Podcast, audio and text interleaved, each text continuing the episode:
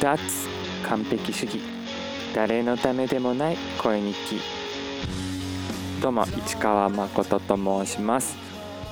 建前0%でアラサーボーイが赤裸々に思考を垂れ流しています。ごゆるりとお聞きください。昨日はテレビで河本大翔さんと菅田将暉さんが対談してましたね。見ました？うん。ヒロトは5年ぶりだったみたいだよ。バラエティ。あのタモリのタモリさんの番組以来うん。もう5年経つんだねあれから。うん。僕は久しぶりにテレビを見たな。うん。テレビをね自分の部屋に借りてきて。うん。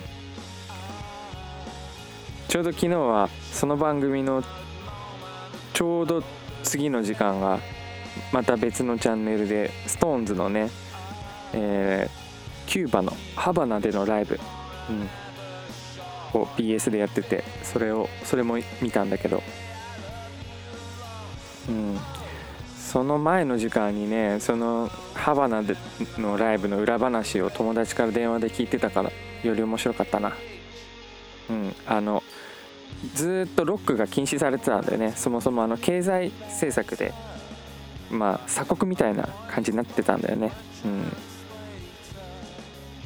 まあまあそれはさておきでで河本さんの番組の方の話もまあね思うこと感じたこといろいろあったんだけれどそちらの内容はまあ今日はまだ語らないというかまあ語らないつもりでいるんだけどさ。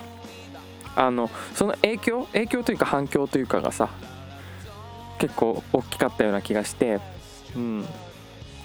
まあネットだとねどうしても偏った情報を受け取ってるのかもしれないけどあの LINE のニュースとかさ Twitter のニュースとかでいっぱい感想とかもいっぱい流れてきてて僕の見てるところにはねその河本大翔さんと菅田将暉さんが対談したことについて、うん、テレビでねお話ししてたことについて。まあ話題になってたなという印象がありつつ、うん、それぞれ思うこと違うんだななんてことも思いつつ。でねでねでね僕が話したいのはこれからなんですよ。でまああのそうやってタイムラインに溢れたからあのまあ日本のロックを聴く人だったら河本大翔さんのこと知ってる方がほとんどなのかなって僕は思ってたんだけどうんうんまあね今の20代30代のアーティストしか聞いてないよっていう人は知らなかったりするのかもなとも思いつつ。うん。でもそんな人のもとにもそのニュースは届いたと思うんだよね。ヒロトがテレビに出てたみたいなのをそれぞれこう目にしたと思うんだよね。今まで知らなかった人も。そこで河本大翔って誰だろう？そんなにすごい人なのかな？って思う人がね、まあ、結構いたと思うんです。もともとそういうジャンルのね音楽を聴いてなかった人からすると。なんかすごいらしい。なんか松本人志が尊敬しててえ？どういう人なんだろう？みたいなね。なんだろうななんだろうなって思った人がまあいたと思うんですけどそんな中でものすごいツイートを見つけてしまったんです。そのまま読み上げるよ。甲本ヒロトさん名前聞いたことあるなと思ったらこれだ。クレヨンイーターの甲本ヒロトは僕の人生の一登場人物に過ぎない。のアップルミュージックのリンク。っていうツイートがあったんですよ。ビビりました。うん。っていうのがさ、あの、クレヨンイーターは知っていて曲を聴いていたのにもかいるけれども河本大翔さんの存在は知らなかった。っていう方がいらっしゃったんだと思って。うん。すげえうう嬉しいというかびっくりというか。うんまあ例えばさあの今もう割と年だからさ僕はさ年っていうかなんていうか10代とかだったりしてさ学校の友達が自分の作った曲を聴いてくれるとか、うん、バイト先の人がね自分の曲を聴いてくれるでその人があの河本大翔さんのことを知らないっていうのはありえると思うんだよね。うん。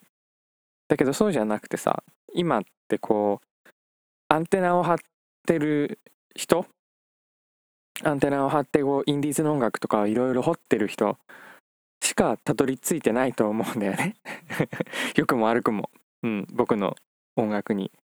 そんなそうやってたどり着く人僕の音楽までたどり着ける人だったらブルーハーツハイローズクロマニオンズとか一度は聞いたことあるんじゃないかなって勝手に思い込んでたんだよね。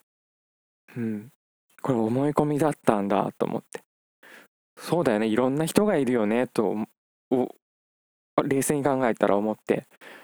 はあ自分は固定観念にとらわれてたんだなって、うん、改めて思いました。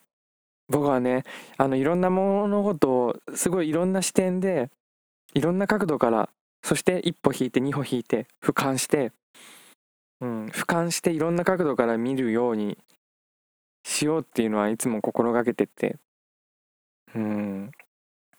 その上で物事判断したいとかさねその方が面白いって思っててそういう風にしてるタイプなつもりだったんだけどやっぱねやっぱそれでも固定観念いっぱいあるんだろうな僕の中にってこの一件で思いました。うんいや本当にいっぱいあるんだろうなってこのそのいっぱいあることは僕は今気づいてないよ。うん、気づい自分では気づけないあの思考のし縛りというか視野狭窄になってる部分がいろいろあるんだろうなって思いました。それと同時に今回のそのツイートは嬉しかったし、うん、ちょっと自信ついたというか昔の僕だったらあのこんなこと思わなかったと思うんだよね。うん、あ自分がロックの入り口になったぜみたいな、うん、自分からヒロトの自分がその人のロックの入り口になってヒロトにたどり着いた人がいたんだなってただ普通に思えたと思うんだけどそういう自信が今の僕は失っちゃってたんだないつの間にかって、うん、気づいたな。ダメだね。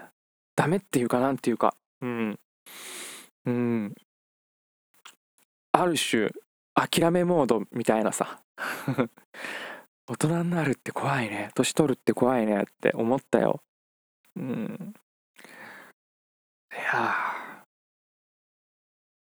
だから何だっていいんだよって改めて思ったよな何だっていいんだね。うん。あのなんだろう。自由自由に自由に自由にやってればいいっていうだけだなって思いました。全ての物事。うん。誰かが先にやってるかもしれないとか誰かの真似でしかないとかそういうの関係ないと思うしうん。人と違うことをしてもいいしあえて違うことをしてもいいと思うしあえて同じことをしてもいいと思うし同じことをしたいと思ったんだけど違っちゃってでもいいと思うし違うことしたいと思ったんだけど結局同じになっちゃったでもいいし後から知ったら誰すでに先人がいたみたいなことになってもいいし、うん、どんな形であれその一人一人が今この瞬間に何をかをやることっていうのは全てに意味があるんだろうなって改めて思いました。うん。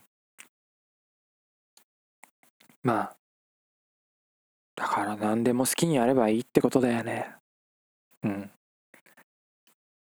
そう。この番組の趣旨と同じだよね。脱完璧主義。うん。自分の目指した完璧が誰かのためになるわけじゃない。いいかもしれないしそのなんだ。自分にとって完璧じゃないものが誰かにとっての完璧になるかもしれないわけで。うん。うん。意味ないことなんてないんだなって。しみじみ思いました。はいえー、っと昨日かな一昨日かなリリースになったザ・クリーブスの新譜アルバムやっぱめっちゃかっこいい。うん。今日最初にかけたのもクリブスの曲です。The Weather Speaks Your Name という曲です。あのあえてリード曲じゃないのをかけてみたんだけどぜひぜひアルバムをフルで聴いてほしいな。うん。大好きなんだ。うん。ずっと聴いてる昨日ぐらいから。昨日一昨日？うんずっと聞いてる。今日はねいろいろワクワクすることあったんだけど10分過ぎたのでまた次回に話したいと思います。今日もどうもありがとう。また聞きに来てください。市川誠でした。じゃあねバイチャイ。